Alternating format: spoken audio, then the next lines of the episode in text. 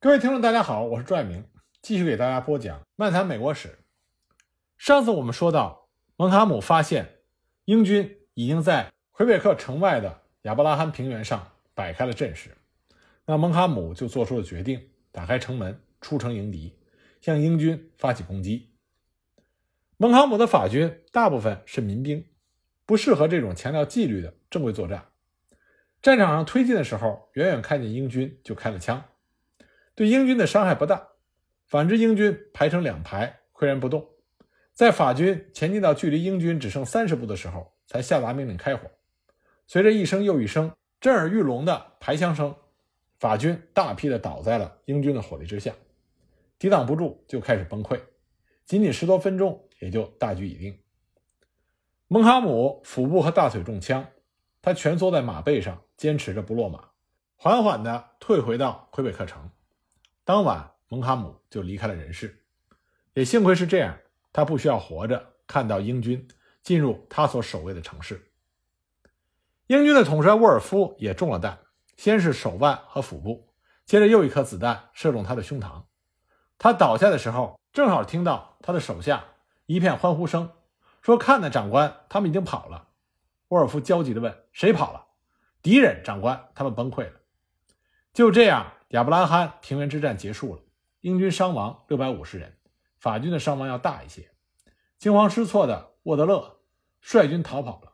五天之后，手足无措的法国指挥官率众投降。逃跑的沃德勒路上碰到了前来增援的李维斯，李维斯气坏了，骂他们是胆小鬼。然后他立即赶往魁北克城。等他到达的时候，魁北克已经失陷了。所以他不得不退回到了蒙特利尔。英国人在魁北克城里熬过了一个难熬的冬天。沃尔夫的炮击已经让这座城市化成了一片瓦砾，烧火取暖的木材都不够，当兵的饥寒难耐，一千多人失去了生命，比死在战场上的还多。整个英军军营士气低落。四月份积雪开始融化，圣劳伦斯河上还在结冰的时候，法军的李维斯。就已经召集了所有能够集合起来的人马反攻魁北克城。令人感到意外的是，英军这个时候的领军将领莫里也犯了蒙哈姆一样的错误。他冲出城来迎敌，可能是实在熬不住，觉得与其饿死冻死，不如死在战场上，还能被成为烈士。李维斯将计就计，诱敌深入，然后杀了一个回马枪。第二次亚伯拉罕平原上的战斗，法国人取得了胜利，英国人逃回城里。把珍贵的大炮丢弃在战场，不过法国人也没了后劲儿。李维斯只能在城外安营扎寨，等待援军，战局就此僵持了下来。最后的结果就要看谁的援军先到。五月九日，一艘英国船的到来，给莫里送来了一些补给，随船而来的还有一些报纸。莫里命令把报纸送一些给自己的对手李维斯，看看这是英国来的最新报纸，你不要做梦了。只有我们英国的援军会来，法国人不上当，说说不定下一艘还是我们法国的船，结果下一艘还是英国的舰船，再下一艘还是英国船，李维斯吃不住了，十五日率军撤回到蒙特利尔，英国皇家海军这个时候已经击败了法国舰队，不会再有来自法国的支援了，现在只剩下蒙特利尔还在法国人的手中。新法兰西热切盼望的法国舰队在哪里呢？一七六零年的春天，六艘法国军舰从法国起航前往加拿大，可是，一天之后，他们就遇上了英国的封锁舰队，只有三艘船突破封锁。但当他们赶到圣劳伦斯河口的时候，发现这里也有英国舰队。他们接上些难民，回到了新伯伦瑞克海岸的雷斯蒂古什河口，派人走陆路穿过了敌人的战线，前往蒙特利尔寻求命令。英国人在得知此事之后，立即从路易斯堡派出了舰队。一七六零年六月二十二日，舰队找到了法国军舰，将其全部击沉。这是七年战争在北美最后一次海战。自此，蒙特利尔的外援希望彻底断绝。英军计划中的前行攻势终于在蒙特利尔合拢了。得到增援的莫里也率领着两千两百人，沿着圣劳伦斯河而来，拿下了三河市，然后于九月一日。抵达了蒙特利尔，另外一支三千五百人的部队由威廉·哈维兰率领，沿着上普兰、黎塞留河向前推进，拿下了只有一千四百人把守的诺伊克斯岛之后，于九月五日进抵到蒙特利尔，与莫里会合。阿莫斯特则亲率一万一千人的大军，沿着圣劳伦斯河顺流而下，拿下了河中一座小岛上的里维斯堡之后，也于同一天抵达。就这样，蒙特利尔门户大开。面对着三股合计一万七千人的英国大军，李维斯这个时候拼凑起来能拿枪的只有四千人。蒙特利尔无险可守，防御工事都是按照对付印第安人袭击的标准修建。显然，这无法对抗英国的正规军。阿姆斯特到达之后，发出了最后通牒。李维斯仍然打算战斗到底，但是沃德勒否决了他这个自杀的行为。继续抵抗下去，徒劳无益，只会增加平民的伤亡。这场战争已经让新法兰西元气大伤了。一七六零年九月八日，法军投降，新法兰西陷落。英军投降的条件大部分被接受。但是带着军旗荣耀的返回法国这一条被否决。阿莫斯特认为参与屠杀平民的军队不配享有这一荣誉。尽管法军争辩说那是本地的印第安人干的，但是英军并没有接受这个理由。新法兰西的征服并没有结束七年战争，战争还在广泛的范围内进行。从西印度群岛到东印度群岛，北美的最后一战发生在纽芬兰，在路易斯堡。英国人开始系统的破坏堡垒工事，以防将来再次交还给法国人，而法国人也需要一些东西在停战谈判桌上讨价还价。法国人手里的牌不多，所以1762年6月，法军进攻纽芬兰，意图拿下圣约翰斯作为谈判的筹码。九百名法军迅速的在纽芬兰登陆，占领了圣约翰斯港口的威廉堡。接报赶来支援的。是威廉·阿姆斯特上校率领的一千七百名英军。这个阿姆斯特呢，是英军统帅杰弗里·阿姆斯特少将的弟弟。英军首先进攻信号山上的法军。信号山的地形非常像魁北克城，悬崖从海面上直接升起，只有一条路可以通向山顶。趁着雨雾，英军攻上了山顶。经过一番短暂激烈的战斗，占领了山顶。然后英军就调转炮口轰击下面的威廉堡，法军抵挡不住。在一七六二年九月十八日投降，这刚好是魁北克城投降了三年之后。信号山之战是七年战争中在北美的最后一战，法国想获取讨价还价筹码的尝试失败，加拿大他们永远的丢失了。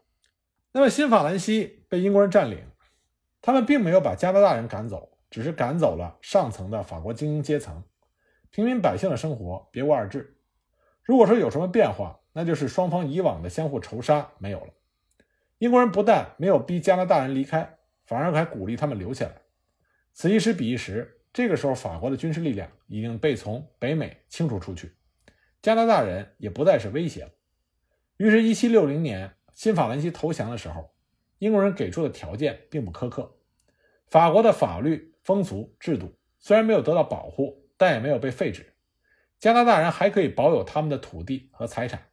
并且最重要的是，他们可以继续保持他们天主教信仰。新任的军事长官正是詹姆斯·莫里，也就是那个冬天在魁北克城内被冻得吃不住劲，来年的春天又被李维斯击败的那个家伙。他是个一介武夫，但并非没有头脑。他知道要更好的统治这些法裔加拿大人，必须给予他们相对优厚的待遇。英国是一个新教国家，英国国教也接管了加拿大。但是在莫里的管理下，并没有禁止天主教会，也没有禁止天主教的活动。相反，天主教的宗教仪式进行的时候，莫里还命令在场的士兵脱帽以示尊重。天主教会的处境现在就变得很有意思。战争期间，他们损失了大量的钱财和资产，大批神父也逃回了法国。但是教会仍然还在，天主教作为法裔社会的一部分，仍然留存于加拿大人的心中。以往新法兰西的三大首脑——教会、行政首长和军事长官，只剩下教会。教会在法裔加拿大社会中反而凸显出比以往更大的重要性。可以说，没有天主教会，就没有后来的法裔加拿大社会。当然，新法兰西必定处于英国人的占领之下，法裔加拿大人必须交出武器，毛皮贸易的专营权也转给了英国人。英裔商人开始前往蒙特利尔。成为加拿大最早的英裔移民。这个时候，加拿大仅指圣劳伦斯河谷地带。一七六三年二月十日，结束七年战争的巴黎合约签订，法国放弃了加拿大。曾经拥有圣劳伦斯河谷、俄亥俄谷地、大湖区以及法属路易斯安那，曾经存在于北美的巨大的新法兰西殖民帝国，只剩下了纽芬兰海外的两个小岛圣皮埃尔和密克隆岛。这两个小岛今天仍然是法国领土。有意思的是，当时英国并没有完全确定是否要加拿大。随着七年战争接近尾声，皮特面临过很大的压力，要求他放弃苦寒之地加拿大。来换取加勒比海上富产蔗糖的瓜德罗普岛，那个时候蔗糖很值钱。英国最终决定选择加拿大的时候，皮特已经离开了首相府，国王也换成了乔治三世。巴黎合约的签订让英国人获得了巨大的土地，但是没等英国人好好的喘口气，麻烦就来了。这次是法国人的前印第安盟友，英国人彻底征服新法兰西之前。就同圣劳伦斯河谷的一些印第安部落签有和平协议，但是还没有跟内陆的那些部落接触。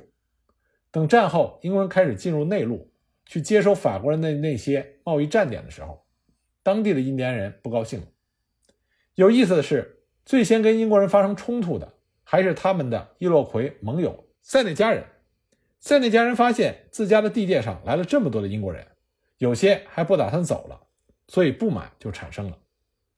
当时塞内加人的土著医生特拉华先知号召大家回归传统，杜绝白人，杜绝白人的白兰地，把红毛狗从他们的土地上赶出去。那么先知的主张就得到了庞提亚克的支持，所以就爆发了我们之前讲过的庞提亚克战争。那么在庞提亚克战争结束之后，大英帝国政府颁布了1763年皇家宣言，把新获得的殖民地进行了划分。新法兰西的圣劳伦斯河谷划为魁北克省，莫里成为新任的长官。新斯科舍省范围扩大，包括进原来法属的阿卡迪亚的整个疆域，也就是布雷顿角岛、爱德华王子岛和新布伦瑞克，涵盖了今天整个海洋省的地域。那为了安抚印第安人，保护皮毛贸易，也为了有序地向内陆扩张，宣言规定。任何人想进入内陆从事贸易，必须首先取得执照。殖民者不准擅自越过阿巴拉契亚山脉进入到印第安人的领地。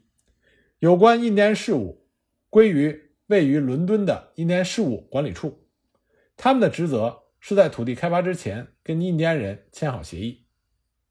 这是按照宣言划定的印第安人领地。十三个殖民地被印第安领地和魁北克省困在了东海岸。